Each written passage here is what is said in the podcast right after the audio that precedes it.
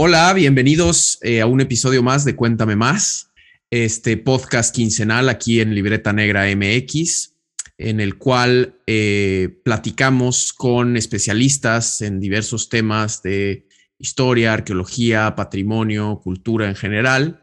Yo soy su anfitrión, Daniel Salinas Córdoba. Eh, gracias por acompañarnos. Los invitamos a que se suscriban a nuestros canales en YouTube, en Spotify, en donde sea que estén escuchando esto, eh, para estar más al pendiente de nuestros eh, programas. Y también nos pueden apoyar en eh, Coffee y PayPal.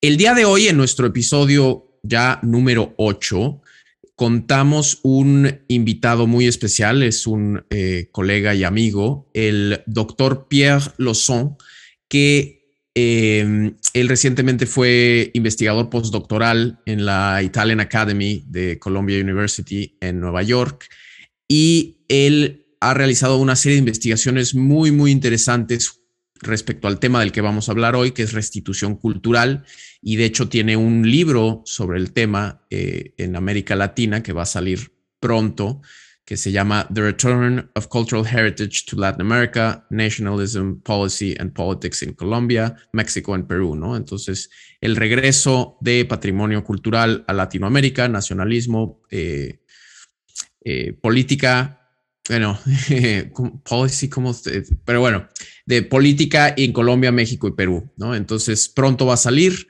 Eh, y vamos a estar hablando de estos temas que espero les interesen. Bienvenido, Pierre. Eh, muchas gracias, Daniel. Gracias por la invitación. Un gusto eh, tenernos, eh, que, tenerte con nosotros.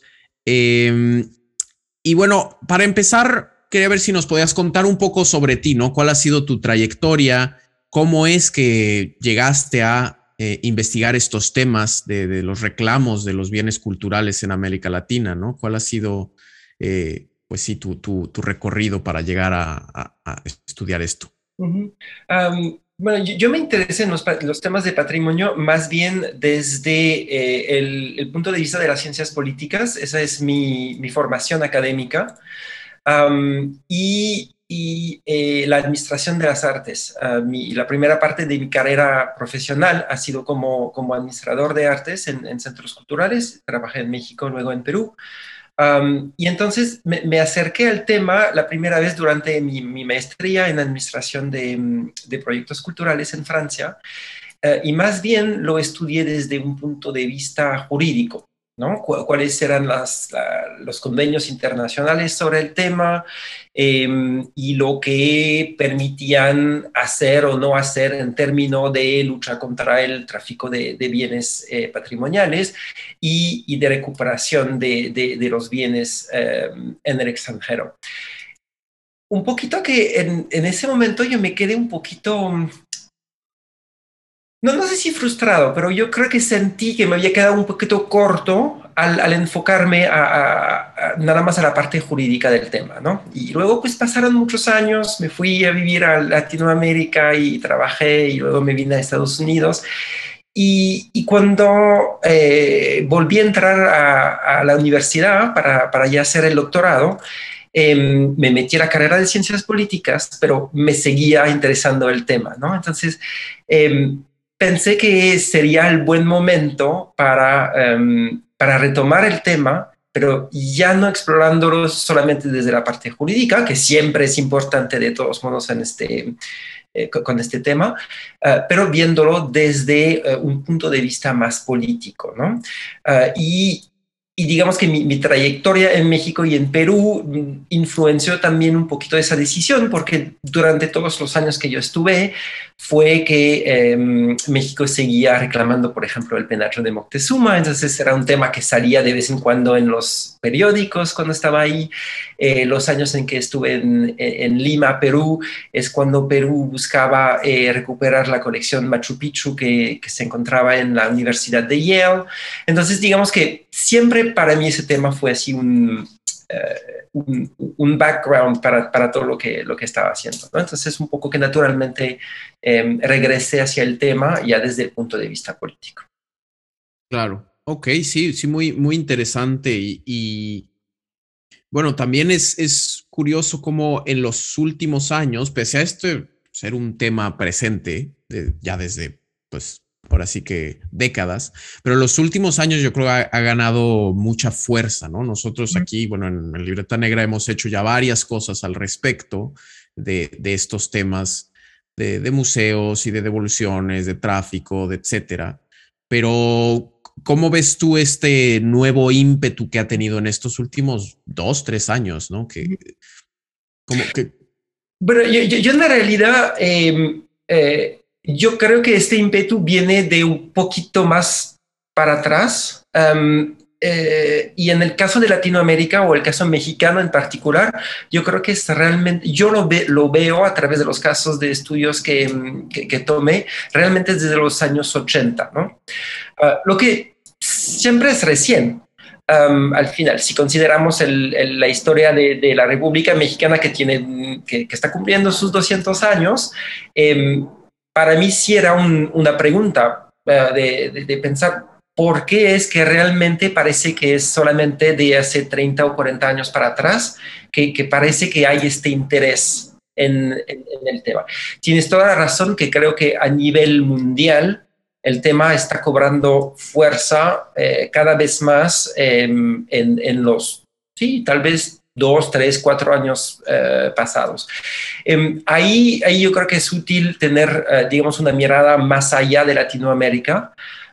creo que lo que está pasando en, en, otras partes del mundo también es muy importante y muy interesante. Em, para mí siempre está el caso griego como un, punto de referencia. Eh, también desde los años 70, 80, 80 más bien, eh, Grecia ha sido muy activo eh, para intentar recuperar los, los mármoles del, del, Partenón que están en el British Museum.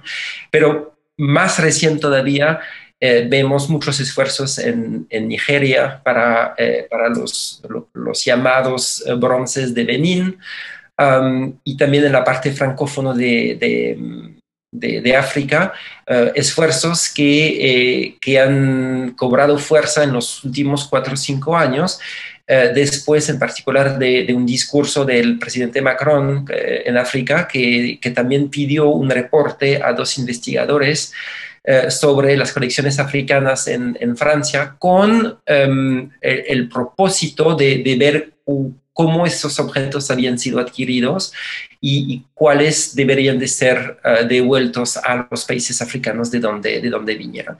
Y creo que desde entonces eh, de hecho, creo que es en países donde, que, que tú conoces mejor que yo, eh, Alemania, eh, Holanda, Bélgica, donde, donde los debates han sido los más fuertes sobre, en particular, el origen colonial um, de las colecciones de los museos públicos, ¿no? Y, y, lo, que, lo que deberíamos de hacer eh, con esas colecciones. Entonces, eh, creo que hay un contexto global que es muy importante para entender también lo que está pasando en, Latinoamérica, porque, porque claro que México, Perú, Colombia forman parte de, ese movimiento. ¿no?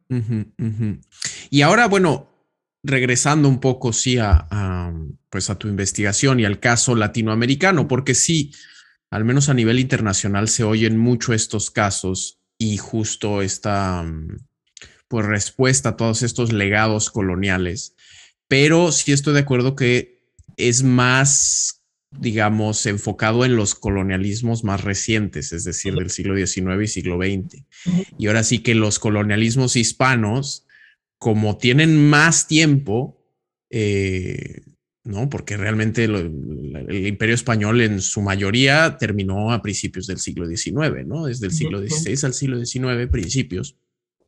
Eh, es muy diferente el, pues el contexto, porque las piezas salieron ya sea antes, durante el periodo colonial o mediante otras formas con los viajeros y con los eh, estos pues, viajeros exploradores, protoarqueólogos, etcétera, etcétera. Entonces, bueno, tú, tus investigaciones eh, de, en tu doctorado son las que estás, eh, pues pronto van a salir en este libro que, han sido mucho eh, leer, ¿no? El de el, retorno del patrimonio cultural a América Latina.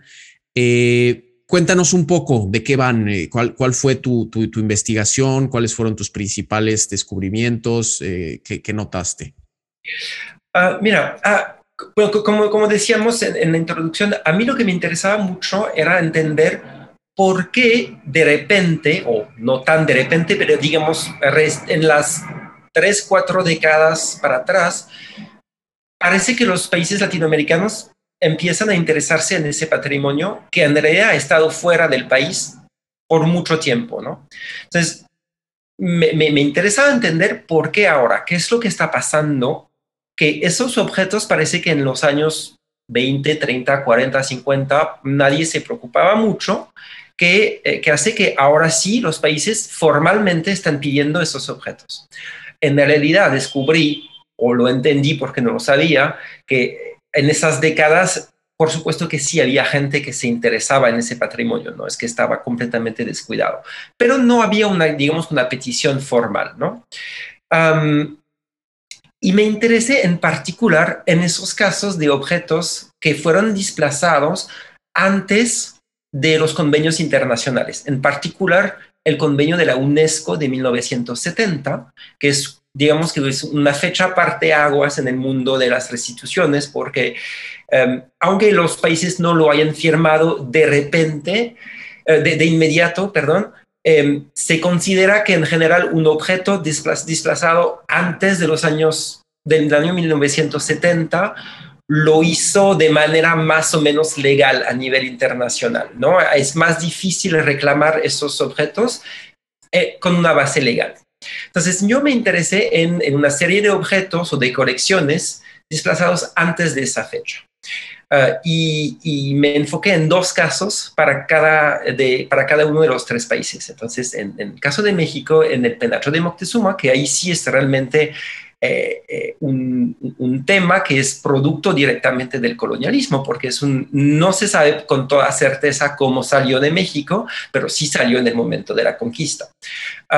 el otro caso mexicano es el de una colección de frescos de Teotihuacán, eh, que fueron encontrados probablemente durante las grandes obras en Teotihuacán durante los años 1960, entonces justo antes De, la fecha del convenio de la UNESCO eh, y que terminaron eh, siendo donados a un museo de San Francisco. Y a partir de los, del final de los años 70 hasta mediados de los años 80 hubo largas negociaciones entre eh, el INA y, y, el Museo de San Francisco y el museo em, devolvió la mitad de esa colección eh, a México. Y entonces hoy día los, esos murales se encuentran en el Museo de Antropología y en el Museo de las Pinturas de, Teotihuacán.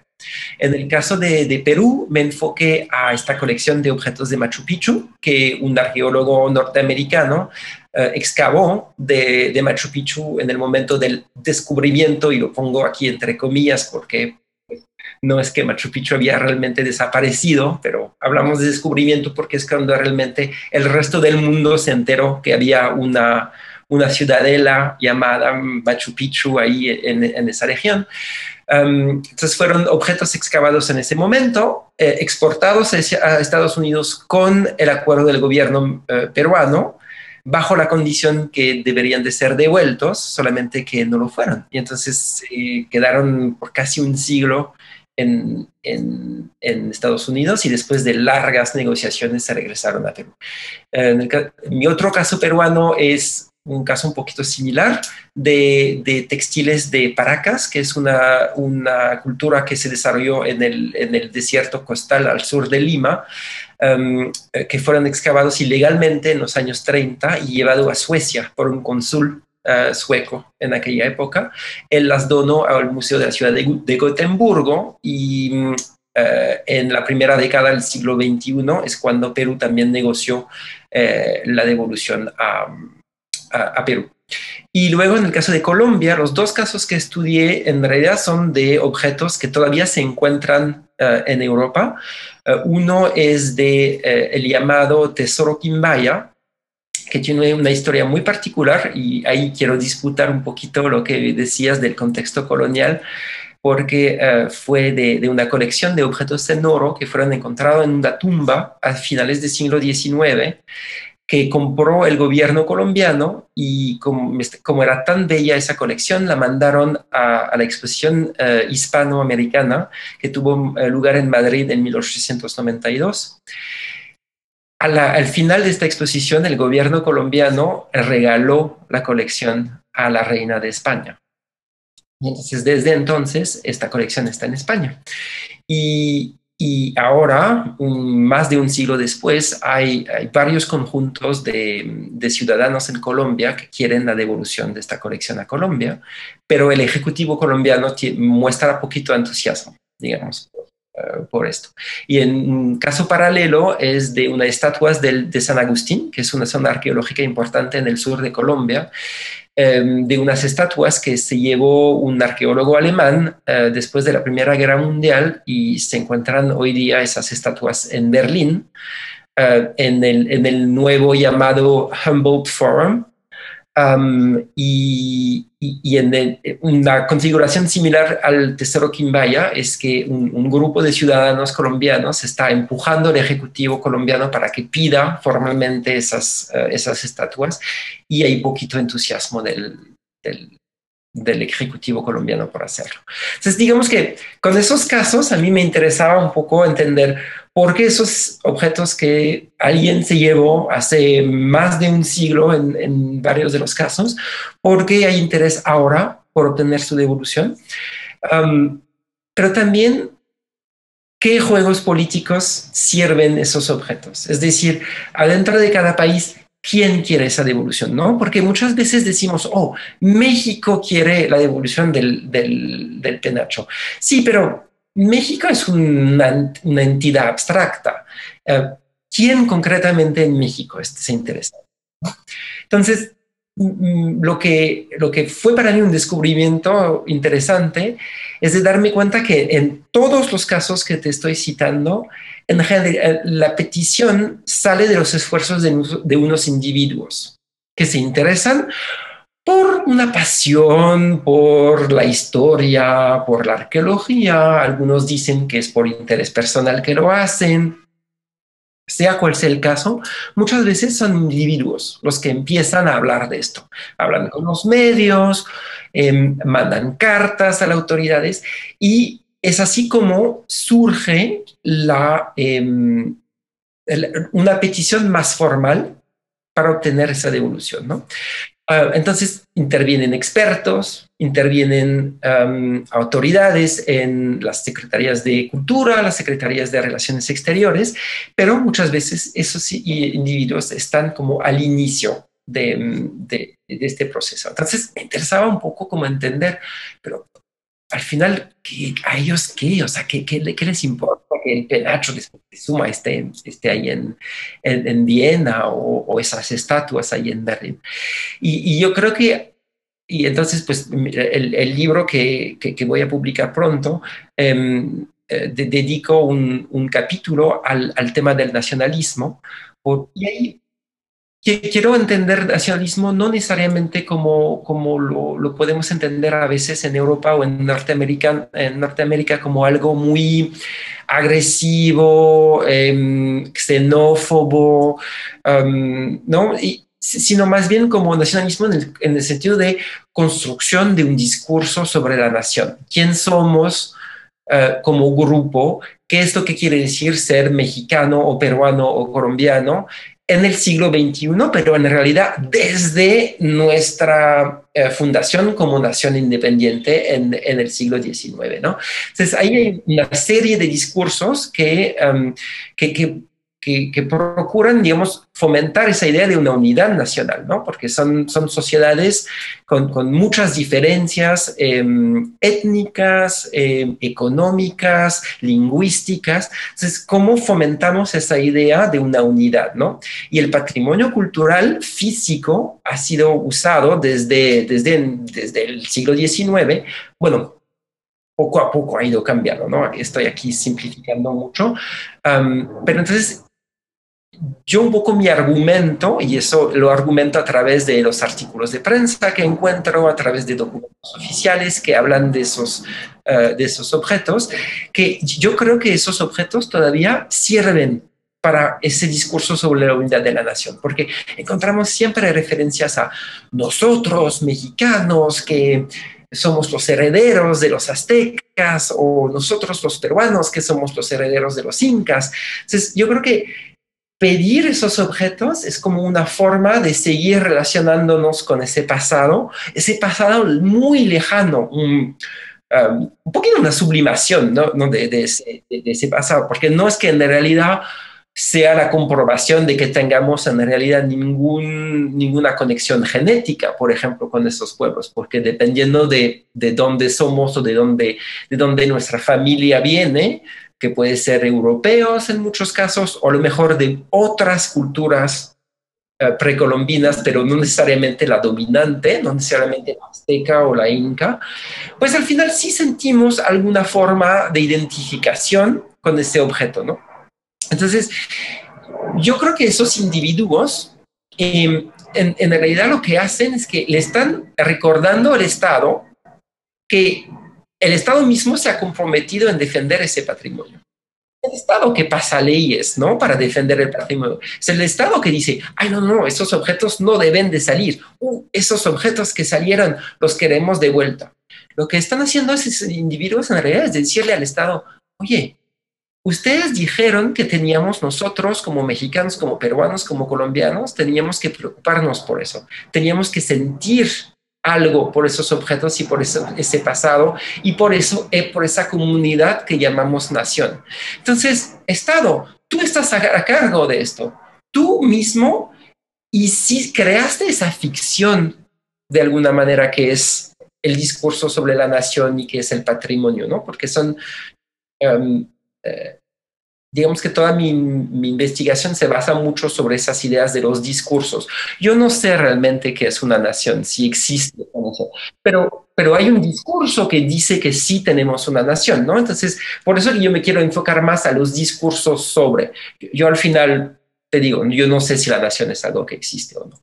Um, pero entonces esos individuos dicen al Estado, a ver, tú has tenido un discurso sobre la nación por 200 años. Si tú realmente tú tienes ese discurso, entonces tú tienes que actuar de manera congruente. Y entonces, si este objeto está ahí y dices que es importante para nuestra nación, entonces tráelo de vuelta. ¿No? Y es ahí donde entramos en juegos políticos, pero internos, más que hacia finalmente es un accidente de la historia un poquito que le penetró este en Viena, ¿no? Um, entonces, no es necesariamente un nacionalismo contra Viena o contra Austria o contra los europeos.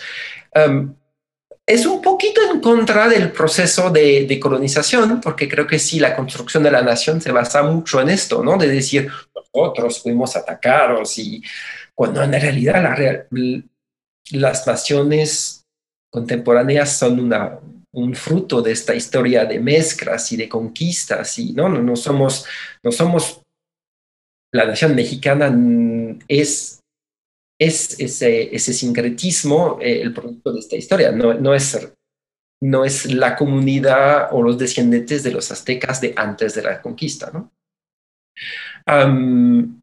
Entonces, ya, eso fue un poquito el, el, punto de partida y la razón por la cual me interesó um, investigar esas peticiones no solamente como un tema jurídico entre dos países, sino ver qué es lo que estaba pasando dentro de cada país. Claro. No, in interesantísimo. Me, me, me, fascina escuchar lo, lo, que nos cuentas, ¿no? De, de todo este proceso, eh, bueno, estos procesos que tienen sus similitudes.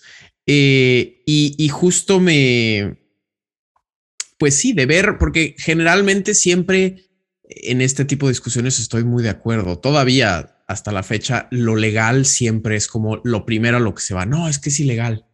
Eh, y que la, siempre se va como al derecho internacional y a la convención de la UNESCO y todo, pero todas estas otras eh, discusiones y estas pugnas políticas y sociales en donde a nivel tanto internacional como nacional, o sea, adentro la, la, se me hace interesantísimo y sí muy necesario enfocar, poner el lente en estas, estos procesos y estas eh, pues, negociaciones entre diferentes actores más allá de eh, pues, eh, los actores estatales, porque muchas veces también yo creo se ve toda esta discusión de las restituciones nada más a nivel de los estados, porque el mismo marco internacional está diseñado para los estados. O sea, al final de cuentas, la UNESCO y todas estas cosas son los estados los que tienen que reclamar. Entonces, se, pierde mucho las personas cuando se habla nada más de, naciones o de estados, ¿no? No, eh, tienes toda la razón. Y, en ese aspecto es por eso también cuando em, eh, hablabas de, mencionabas esa palabra de policy en, en inglés que, que yo traduciría por política pública. Eh, es en realidad para mí un tema de política pública a nivel de un Estado, ¿no? Eh, y, ahí para mí hay un, un aspecto interesante y un, argumento que estoy intentando hacer en, en mi, en mi libro, que la razón, creo, por la cual México, Perú, Colombia se, parecen interesarse más por esos objetos desde los años 80 o 90, yo creo que en parte es por eh, cuestiones de, política pública. En parte es porque creo que son décadas cuando se empezó a cuestionar más la, nación y el, el, por lo menos de la manera en la que había sido definida hasta entonces por porque pues es la era del, neoliberalismo que cuestiona el rol de los estados, em, pero también son países donde hubo conflictos internos muy fuertes, em, conflictos armados, que, creo que, realmente cuestionan el sentido mismo de, de una unidad nacional. Em, las migraciones también con, importantes partes de la población que salen a vivir a otro país. Entonces también eso creo que cuestiona ¿no? el tipo de relación que podemos mantener con nuestros connacionales que ya no viven acá en el territorio nacional. pero entonces hay, esta parte, pero creo que también hay realmente una parte de, de, política pública, que creo que a partir de los años 80 los países latinoamericanos que fueron muy activos, por ejemplo, en establecer el convenio de la UNESCO de 1970. Em, eh, creo que los países de, Latinoamérica alcanzaron un nivel de, expertise eh, porque pues tienen arqueólogos, historiadores, restauradores de, de, nivel mundial, ¿no? También instituciones de museos de muy alta calidad, que hace que eso le permite a esos países pedir los objetos y contradecir el argumento que tuvieron por muchos, muchas décadas eh, los países europeos y norteamericanos de decir, ustedes no pueden porque no tienen la capacidad de, de, cuidar por esos objetos. Y ya no es cierto. Creo que a partir realmente de los años 80, 90 o probablemente antes, aún en el caso de México, pero eh, realmente esos países ya pueden argumentar que son muy capaces de cuidar por esos objetos. Entonces, en ese aspecto, creo que la, la, conjunción, de, conjunción de, temas más, em, más ah, filosóficos de, sobre la nación, pero con temas muy concretos de, política pública, ahí la, mezcla es interesante para explicar, para explicar esto. Pero para, para ir a lo que decías del, rol del Estado, yo creo que eso sí es muy importante, que eh, la, función de los estados eh, de, alguna manera oscurece el rol de los individuos. Y, eso se ve mucho en el caso, por ejemplo, de todos los eh, objetos que, yo estudié, son objetos del, pasado prehispánico. Pero en realidad, por lo menos en esos casos, porque podemos hablar de, otros, pero las comunidades indígenas en México, Perú, Colombia, tienen, no tienen ningún rol en, en esos pedidos en realidad.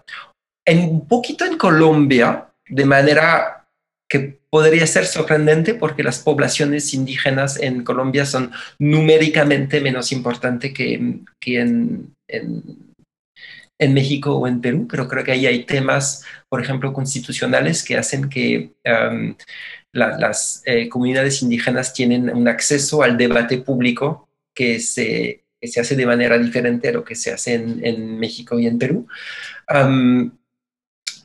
pero, pero en esos casos, digamos que las comunidades tienen muy poquito interés en esos objetos, como si de alguna manera las comunidades hubieran también aceptado que eso es un patrimonio que no les pertenece a ellos directamente, sino que ellos forman parte de la nación y que entonces es lógico que el Estado sea quien se encarga.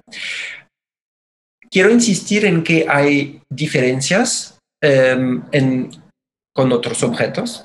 Estoy segurísimo que hay otros investigadores que me podrían encontrar eh, casos donde, donde las cosas eh, tuvieron lugar de manera diferente.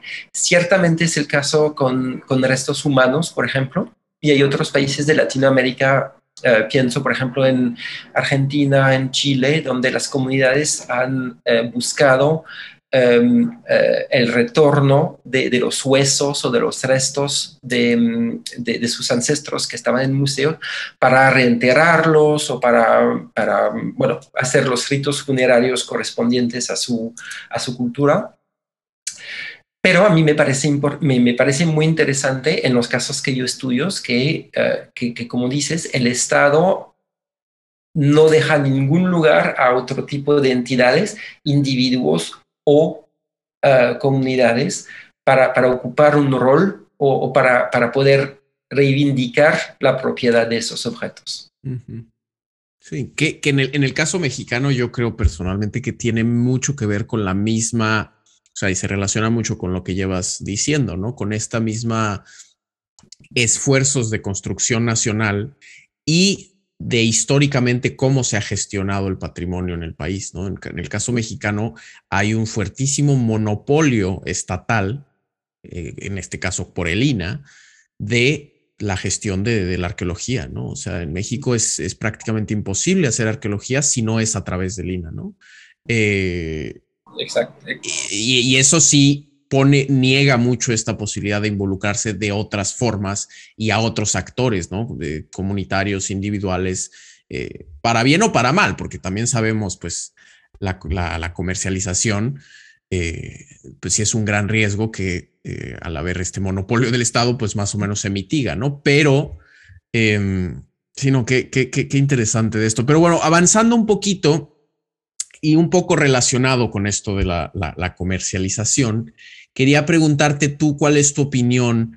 Eh, pues ya hemos dicho, ¿no? Como todos estos temas de restitución se han vuelto mucho más presentes, ¿no? A nivel global y ha habido, eh, pues si cada vez hay más noticias de estos casos que ya hemos mencionado, en, eh, de los bronces de Benín, bueno, los del Partenón llevan ya mucho tiempo, pero está muy presente y al menos en el caso en, pues en México eh, y esta semana mismo, ahorita que bueno, estamos grabando obviamente antes de cuando se, va a estrenar este episodio, pero eh, hubo esta gran subasta y como ha habido muchas que causaron mucho furor mediático y respuesta de los gobiernos eh, pidiendo que se detengan las subastas y que pues regresen las piezas.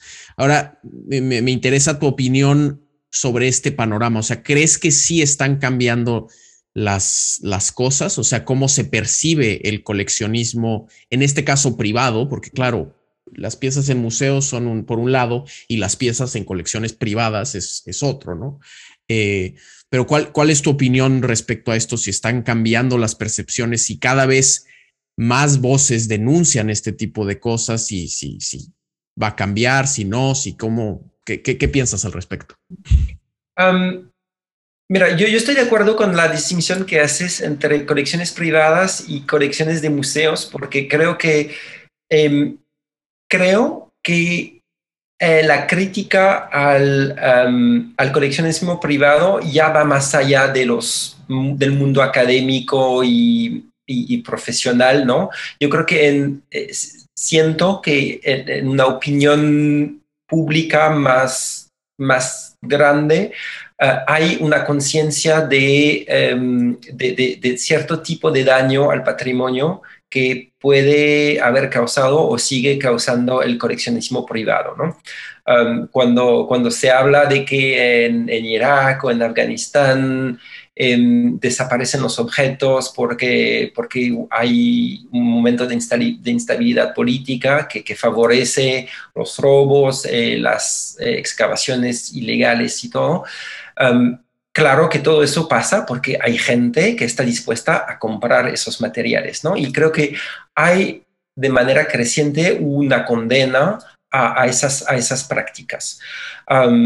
que, que, bueno, que también ha existido y sigue existiendo, pero creo que menos. Ahí tú a lo mejor me, me podrás contradecir, pero creo que en, Latinoamérica se da menos y menos que la gente hoy día colecciona eh, objetos de, arte precolombino. creo que está como, fuera de moda, ¿no? no quiero condenar del todo el coleccionismo porque también hay diferentes tipos de objetos.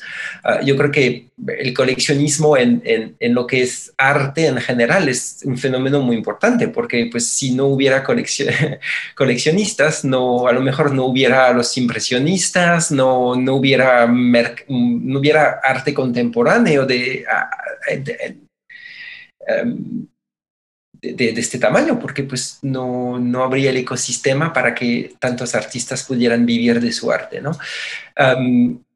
pero creo, creo que eh, por todo lo que son objetos eh, patrimoniales, creo que definitivamente hay, ha habido un cambio muy fuerte de ético y moral eh, un juicio sobre, sobre, el, sobre el hecho de coleccionar esos, esos objetos, porque se favorecen objetos bonitos en detrimento de objetos que pueden tener un gran interés científico, pero que no se ven tan bonito en una vitrina en, en el salón de la persona que, que, los, que los tiene.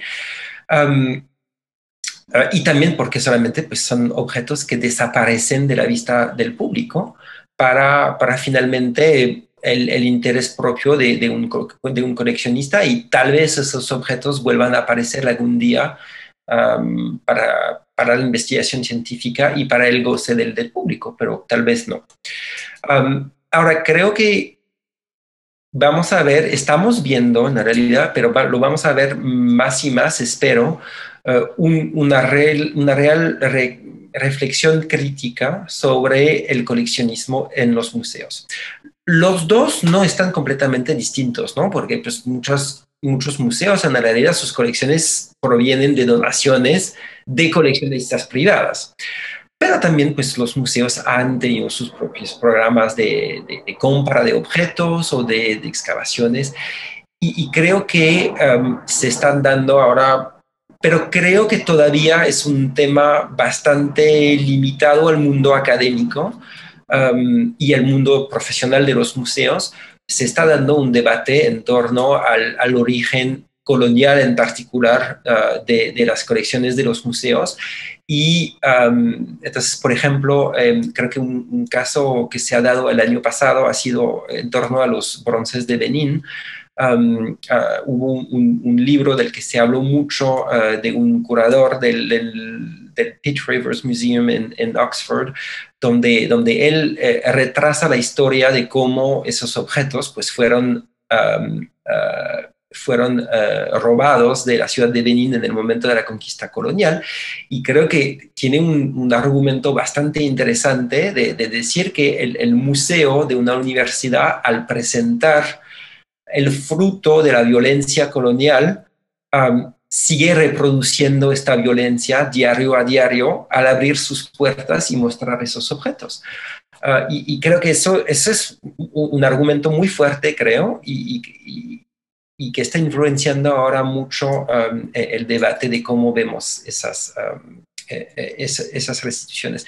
Pero creo, y, es un poquito también el, ahí el uno de los objetivos de mi trabajo eh, es también de demostrar que, ah, que creo que los museos no deben de, temer ese examen crítico de sus, de sus colecciones. un museo es una institución de, de saber y, y, en una lectura crítica de esto, sí quiere decir que es una institución de poder. Entonces debemos de entender los intereses de quién sirve un museo y cómo un museo puede abrirse a diferentes voces y, eh, y, servir los intereses de la población en general, no solamente de, un, de, de una etnia dominante, de un de una clase social dominante, sino realmente reflejar mejor la sociedad en la que, en la que vive. Y, también creo que otro aspecto importante es que he visto de esos ejemplos donde el hecho mismo de, de, de devolver un objeto, en realidad, más que una pérdida para un museo, puede ser la oportunidad de establecer nuevas relaciones para la investigación, para mostrar otros objetos, para establecer un, un programa de exposiciones con, con, el país o con la comunidad con, a, la que se va a devolver el objeto. ¿no? Entonces, creo que no, no hay que ver realmente la, la, devolución como una especie de, de, de, combate en el que uno pierde y el otro gana, sino que creo que realmente se puede, se puede establecer una... Una forma de colaboración en la que los dos salen, salen ganadores, ¿no? Y, eso es un, punto importante. Claro, claro, sí, no podría estar más, más de acuerdo de, que esto, pues es algo que se tiene que hacer y que beneficia, ¿no? Realmente beneficia a todos tener estas discusiones y tomar las decisiones acuerdo a lo que se vea. Porque algo que creo, bueno, ya lo has como más o menos indicado, pero e, es, es, como en estos casos es bien difícil hacer generalizaciones. O sea, hablando de este tipo de cosas, hay de todo, ¿no? O sea, realmente mucho, mucho, mucho depende, sí, del contexto, de la forma, bueno, como todo en la vida, pero cómo es que las piezas salieron de su lugar de origen, cómo es que eh, entraron a las colecciones, qué ha pasado, etcétera. Todo eso se tiene que tomar en consideración porque hay, hay casos en los que pues ahora sí que la forma en la que salieron no es conflictiva eh, o no fue conflictiva en su momento y ahora sí. Por ejemplo, el caso este del regalo de Colombia de estas eh, eh, joyas y ahora ya es conflictivo. ahí, ahí, ahí es donde yo creo que, de hecho, para mí fue, fue un descubrimiento ah, en, mi proceso de, de, investigación de, poder contradecir uno de los argumentos que se escucha mucho en los museos europeos y norteamericanos, de decir, no podemos dar un objeto de vuelta, porque si hacemos esto, se van a abrir las puertas del museo y nos vamos a quedar sin nada. Y, eso para, mí es una falacia total, simplemente porque lo puedo decir yo al, través de, a través de esos tres casos mexicanos, peruano, colombiano. Nadie quiere esto. O sea, nadie nunca me dijo, quiero que todo el patrimonio peruano se venga al Perú, que todas las piezas que están en mexicanas que están en museos en Europa regresen. Nadie quiere esto. Nadie quiere esto porque, primero porque creo que en particular en, el, en, el, mundo de los expertos saben muy bien que primero hay muchísimas cosas todavía en México o en Perú, que ahí puede ser un poquito diferente en casos de de los países africanos, ¿no? donde, donde esos investigadores que escribieron el reporte para el presidente Macron uh, mostraron ¿no? que, que, en el caso de, ciertas culturas africanas casi no queda nada de, las huellas de culturas antiguas en los países mismos. ¿no? Pero creo que no es el caso en, en, Latinoamérica. ¿no? otra razón por la, cual, por la cual nadie realmente quiere que todo se ha devuelto, es que creo que la idea del intercambio cultural, de, de, la promoción del país hacia, hacia afuera, son temas muy importantes. Y entonces creo que todo el mundo es muy consciente de que el hecho de que haya piezas aztecas en el British Museum, en el Louvre, en el Metropolitan Museum acá en Nueva York, pues todo eso tiene un valor muy importante y es, e, e, es, es bueno para el intercambio y la comprensión mutua entre culturas y entre países, que cada país pueda exponer una pequeña parte del patrimonio de, de otro país. Entonces, creo que, eh, creo que eso, eso sí es, es, un, es, un, es un tema muy, muy, muy importante en, en Sí, sí, sí, sí, definitivamente, ¿no? Y que es un poco eh, hablábamos en el episodio anterior, de hecho hablábamos de eh, exposiciones internacionales y cómo justo tienden puentes entre culturas. Y en este caso, pues sí, es, es eh, a final de cuentas es bueno, sí, es bueno que se, que se dé a conocer tu cultura. Idealmente yo diría que también es algo que ya bien tú sabes, está en la, en la discusión de que sería bueno que el argumento que los grandes museos metropolitanos tienen de, de decir, no, pues es que es la cultura del mundo, ¿no? Pero qué curiosidad que toda la cultura del mundo nada más esté en Europa y en Estados ah, Unidos, ¿no? Estaría muy bien que se abrieran esas y que estos intercambios sucedieran en otras latitudes ah. en el sur global, ¿no? Tienes, tienes toda la razón. Eh, ahora, algo que dijiste antes que creo que es importante también es que eh,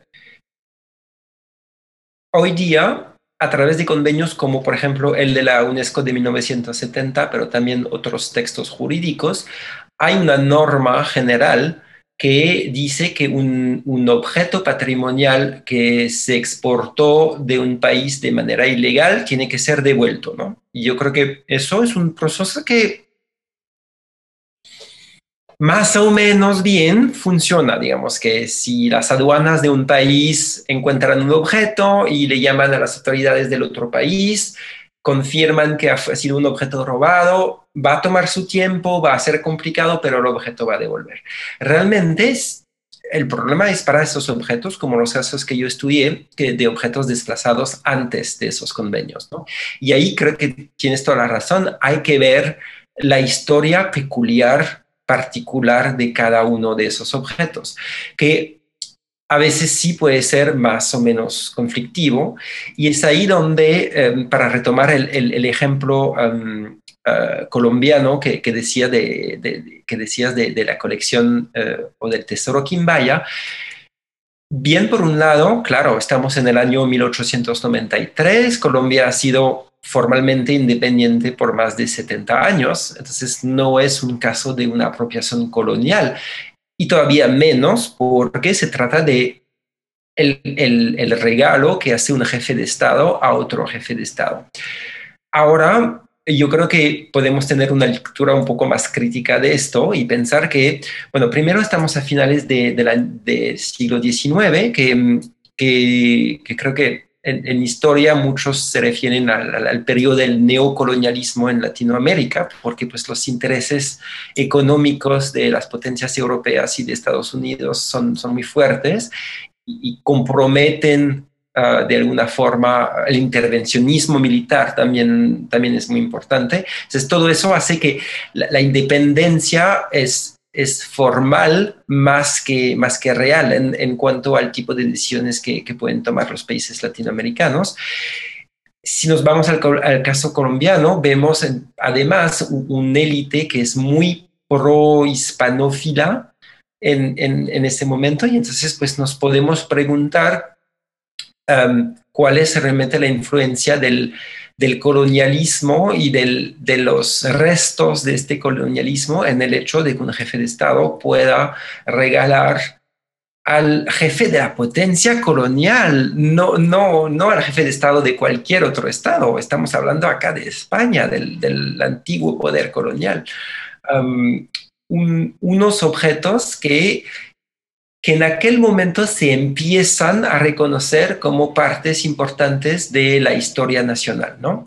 Ah, todo el debate en Colombia justamente se, se, se, hace en torno a saber si en aquel momento eso ya formaba parte del patrimonio eh, cultural y, y, los historiadores consideran que, que, esta última década del siglo XIX, por ejemplo, en Colombia, es cuando se empieza a formar esa conciencia de que esos objetos tienen una importancia. Tienen una importancia no solamente por su valor, eh, por el peso de oro eh, de, los objetos, sino también por, por aspecto histórico y simbólico que tienen para, para los colombianos como un grupo unido.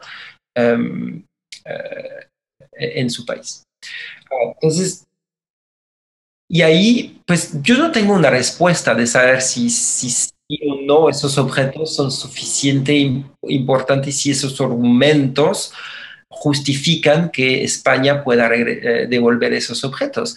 Em, a mí me, para serte sincero, me, cuesta un poquito entender eh, la ausencia de, de, voluntad política en Colombia se puede entender hasta esta cierta forma porque, pues porque el Estado colombiano tiene que, quiere mantener buenas relaciones con, con, España por, por razones políticas, por razones de intercambios económicos, pero digamos que realmente muestra una mala voluntad del Ejecutivo colombiano que, que, que, me cuesta entender.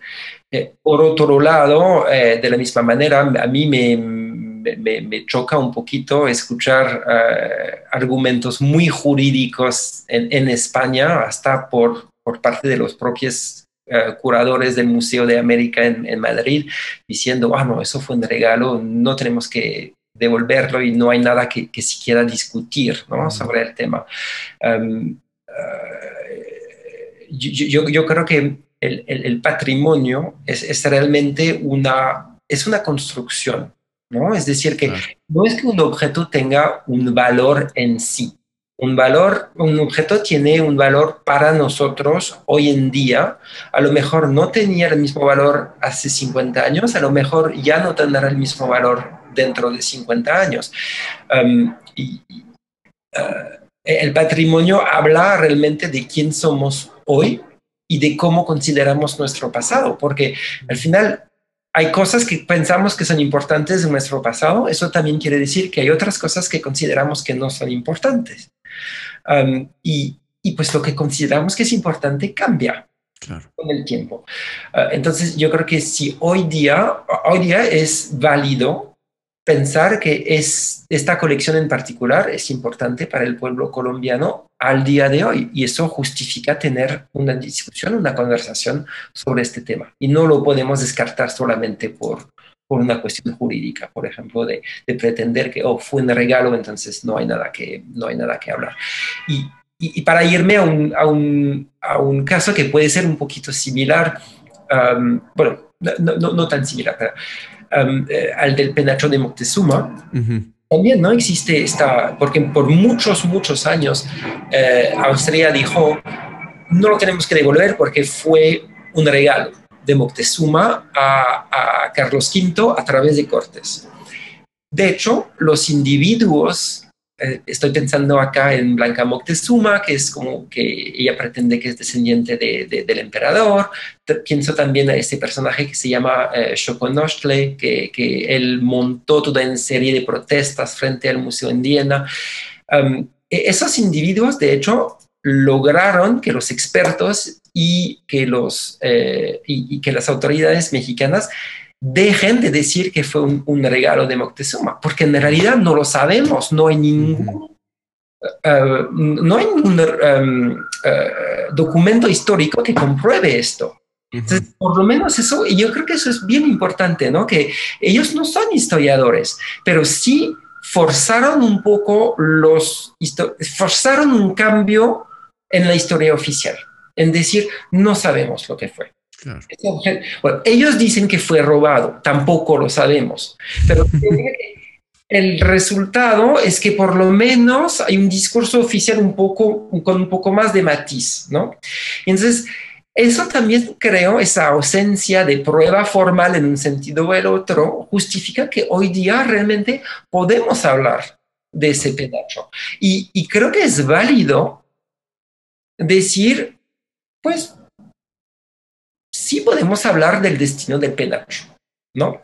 Ahí hay, otros aspectos que a mí se me, hacen muy, me, parecen muy importantes, por ejemplo, el, el rol de los expertos. Hoy día, si no pasa en la devolución es porque los expertos dicen que es demasiado frágil para, para viajar. Yo no soy un conservador, no soy un técnico, no, no puedo dar una opinión, desde mi pequeño punto de vista de, investigador en ciencias políticas, lo que yo digo es que la tecnología hoy día hace maravilla. Yo creo que a lo mejor sí podríamos pensar en una caja antivibraciones, no sé qué, para moverlo. Pero si ellos dicen que no, digamos que tengo que, rendirme a sus argumentos. pero el rol de los expertos para impedir esa devolución a mí me parece, me, parece importante hoy, porque sirve para que también las autoridades políticas en México puedan decir, ay, es que no se puede. Ven, hasta los expertos dijeron. Sin embargo, es un tema que reaparece de manera recurrente en, eh, en México. Y, y, ahí, y es un, un, poco una de las conclusiones de mi libro, yo pienso que a veces esos pedidos para objetos tan simbólicos como el penacho, y es ahí donde digo que es importante para el discurso sobre la nación más que para cualquier otra cosa, a veces yo pienso que el, el penacho sirve más mientras está en Viena. Mm. Sirve para removilizar un discurso sobre, sobre la importancia de ese pasado. El día que el penacho esté en México, no, no quiero decir que no sea importante, ¿eh? va a estar en el Museo de Antropología o en otro museo, va a estar muy bonito, la gente va a ir a verlo. Pero yo no puedo dejar de pensar que al cabo de unos años, un poco todo el mundo se va a olvidar de esto. Entonces, el poder de movilización del imaginario colectivo sobre la nación va a desaparecer. Y ese poder lo tiene el penacho porque no está en México al, día. Entonces, y, y, otra vez, entonces no estoy diciendo ni que tiene que quedarse o que tiene que regresar, pero estamos en esos en esos casos donde hay, hay, esas ambigüedades que introduce la historia y la historia propia a cada objeto que permite este tipo de, discursos. Que, por ejemplo, en otros de los casos que estudié, por ejemplo, eh, la colección de Machu Picchu en Perú, una colección que sale con la autorización del gobierno peruano y luego la universidad nunca los devuelve y luego la universidad dice que, que ya no lo tiene que devolver porque pasaron tantos años que, que eh, eso no sé cómo se llama en español, el Statute of Limitation. Um, sí, los, los, eh, las limitaciones estatuarias, ¿no? exacto, ya, ya pasaron, entonces ya no lo tenemos que devolver. Bueno, yo creo que eso a lo mejor son argucias jurídicas, pero realmente que a nivel, a nivel moral, a nivel ético, o sea, no tienen, no tienen ningún valor. Y que fue la razón por la cual al final la universidad lo tuvo que devolver al Perú. Pero si, vamos, si nos vamos a esos casos de la, del Tesoro Quimbaya en Colombia o del Penacho de, de Moctezuma en, en, México, pues este tipo de, de, de temas no, no intervienen. Para claro. ir a favor o en contra de, de, una devolución. Sí, sí, y retomando ya para ir un poco cerrando eh, estos temas, pero justo de esto último que mencionabas del penacho y de cómo, digamos, el hecho de que esté fuera sirve políticamente para las administraciones, ¿no? Eh, em, en, cuestiones de reavivar un discurso sí nacionalista, unificador, de, de etcétera. Me gustaría preguntarte un poco también respecto a, a las opiniones, o sea, México, a tu opinión, perdón, México, la administración presente, eh, ha tenido una, yo sí diría, una reavivación de la llama de justamente luchar contra el tráfico de bienes arqueológicos. Eh, no por un lado con esto de las subastas que meten eh, pues los comunicados y a través de sus embajadas tanto no relaciones exteriores como el INA Secretaría de Cultura se moviliza para tratar de impedir las ventas, tratar de recuperar piezas. Muchas sí se han recuperado a través de estos eh, acuerdos binacionales, ¿no? Muchas de Estados Unidos han regresado, justo como mencionabas con las aduanas, etcétera. Eh, y bueno, todo el caso también de la, exposición que en estos días se está eh, inaugurando. Yo creo que cuando, esto cuando este episodio salga ya se va a haber inaugurado la exposición de la, grandeza de México que fue todo esto de que esta nueva ola de, de, pedir eh, que regresen los códices, que regrese el penacho, ¿no? Fue, eh, eh, se fue a Francia, Italia, el Vaticano y Austria. ¿Qué opinas tú de esta, este cambio? ¿Crees que más, especialmente me interesa oír tu opinión porque tú estudiaste todo, como nos has estado contando, desde los 80s, 90s, 2000s, ¿ves un cambio en, el, tanto en, el discurso como en la forma de actuar? ¿O crees que es un poco igual? ¿Crees que son estos esfuerzos más como por el discurso o realmente si hay un esfuerzo? Eh, porque pues esto de las piezas las querían de regreso, pero en préstamo, que también es algo que fue muy polémico en México, porque es como, ¿por qué pedirías, si tu argumento es que son tuyas, ¿por qué las pedirías en préstamos? ¿Qué, qué, opinas al respecto? Sí, mira, yo creo que ahí claramente hay, hay continuidad, continuidad y, diferencias ¿no? entre, entre administraciones. Creo que es particularmente fuerte eh, si consideramos lo que, es, lo que pasó esos últimos meses, porque en la administración anterior de, de Peña Nieto, eh, que venía justo después de, de, esa comisión de expertos sobre el, el, penacho que dijo que era demasiado frágil para, para viajar, ya no pasó absolutamente nada, ¿no? Entonces, creo que... Eh, eh, lo, lo, vemos, digamos, ya un poquito como, una, como una novedad, pero en realidad es como una continuidad con las administraciones anteriores, que hay de todos los partidos, ¿eh? o sea, eh, las administraciones priistas, eh, Salinas, em, uh, Uh, de, de, desde Salinas y luego las, las administraciones eh, panistas también, todas mostraron algún forma.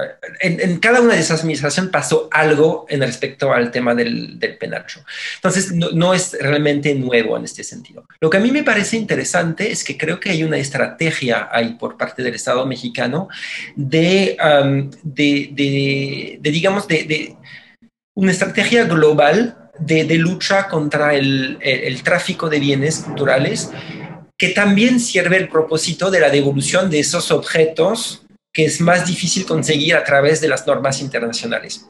Creo que por una parte, por ejemplo, yo veo esos esfuerzos con las casas de subastas que en realidad muy pocas veces logran su objetivo, ¿eh? porque, es, eh, porque jurídicamente, desafortunadamente, el, bueno, obviamente el Estado mexicano no puede imponer sus leyes en, en, en, otros países. Pero creo que hay un mensaje eh, que, que, pasa, que es de decirle a los traficantes, a los coleccionistas, señores, no van a tener paz nunca. ¿no? Entonces, no compren esos objetos porque, porque siempre van a estar en líos cada vez que lo quieran volver a vender, cada vez que lo quieran exponer eh, hasta cada vez que lo van a querer donar a un museo. Uh -huh. porque, porque saben que a cada uno de esos pasos el Estado mexicano va a estar ahí protestando. Y, y, y en realidad creo que para regresar al, a lo mejor a la psicología de los coleccionistas, pero creo que ellos son muy adversos a, a cualquier tipo de publicidad negativa. ¿no? Entonces, eh, creo que ahí hay una estrategia interesante ¿no? por, por, por esa parte. Eh, creo que sirve también para mostrar que México es un país que cuida su patrimonio y que tiene intereses en su patrimonio. Entonces, y eso creo que es, es bueno uh, para varios objetivos. Hacia un público internacional, global, creo que es, es como una buena forma de publicidad. ¿eh? O sea, no debemos de olvidar que mucho del turismo internacional a México es un turismo cultural. Uh -huh. Y entonces yo creo que promueve esa imagen que México es un país que, que, que, que, que a quien le importa su patrimonio y eso creo que es, es, publicidad positiva. Pero también forma parte de esa estrategia que yo te decía eh, en términos de políticas públicas, de demostrar al resto del mundo que México sabe cuidar de su patrimonio. Y eso en todas esas peticiones de devolución es muy importante. Porque es de decir, miren, somos congruentes.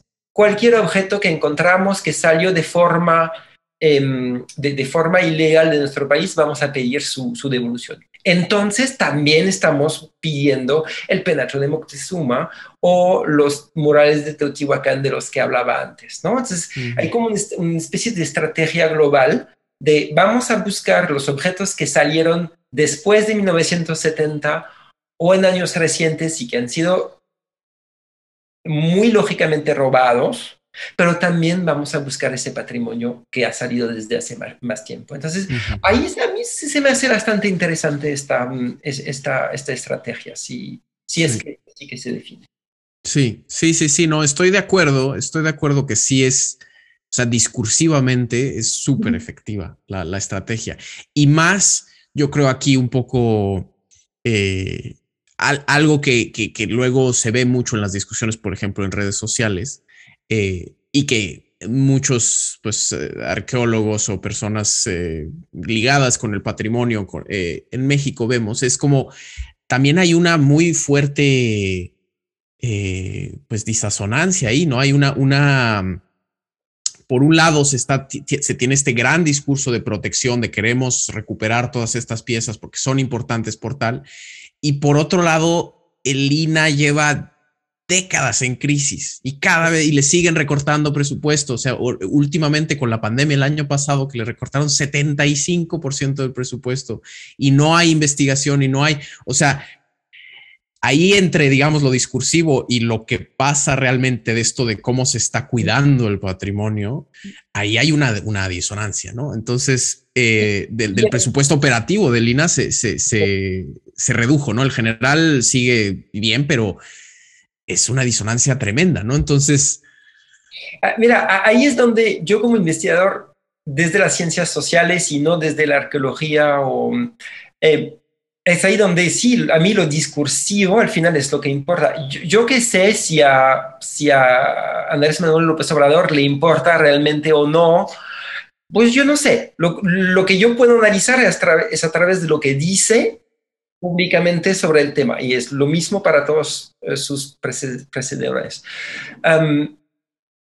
y hay en este sentido un discurso hacia los propios mexicanos, es decir, estamos cuidando su patrimonio, nuestro patrimonio, ¿no? Y, y creo que es, no sé qué tan efectivo sea, pero al final, pues es una manera de intentar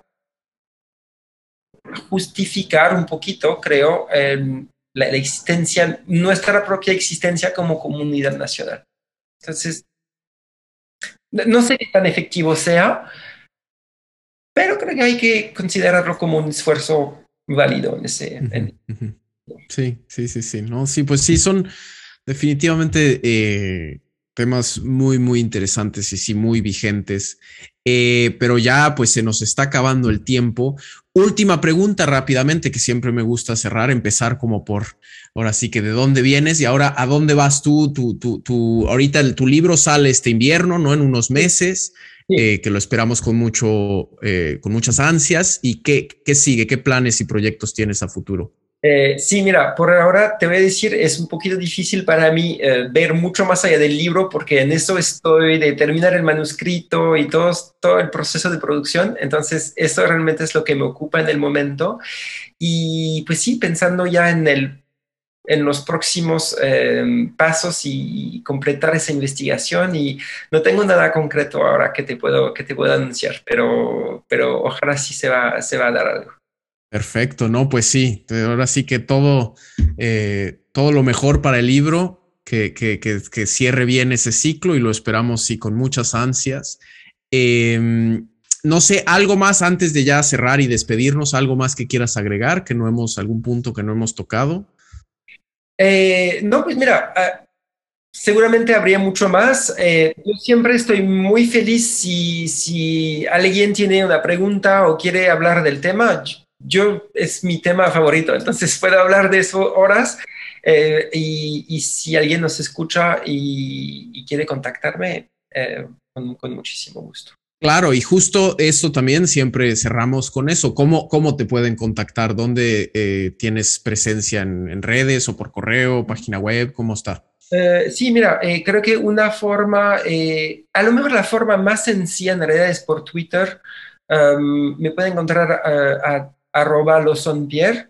Uh, ahí puedo contestar a los museos y darles ya un, correo, un correo electrónico si queremos seguir uh, más, más en profundidad. Pero también para mí, el, Twitter es donde busco mucha información sobre justamente lo que está pasando hoy día sobre el tema de, de, de restituciones y pues, a, mí, me gusta mucho um, entrar en esas conversaciones ahí.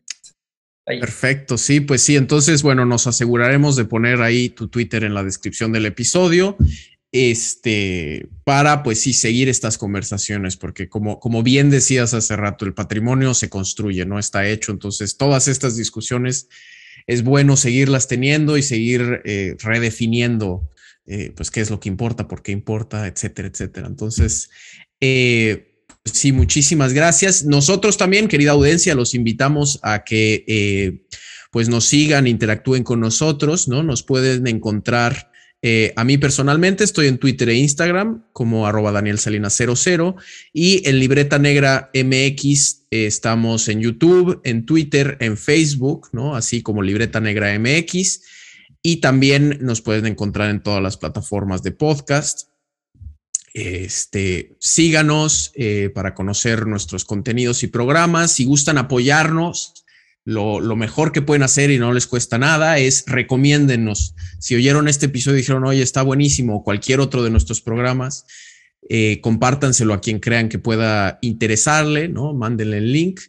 Eh, y también, eh, si gustan apoyarnos, nosotros somos un proyecto independiente y pues sí, todos sus eh, apoyos económicos son muy, muy bienvenidos para que podamos continuar. Tenemos un coffee, tenemos PayPal, también abajo en la descripción del episodio pueden encontrar todos esos links, se los agradecemos muchísimo.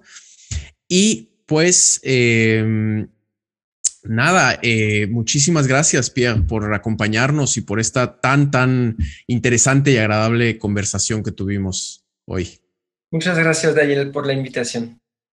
Bueno, pues eh, también muchísimas gracias a ustedes, queridos escuchas. Eh, desde aquí, desde Libreta Negra MX, nos despedimos. Este episodio fue producido y editado por Omar Espinosa y nos vemos en dos semanas con un episodio más. Hasta luego.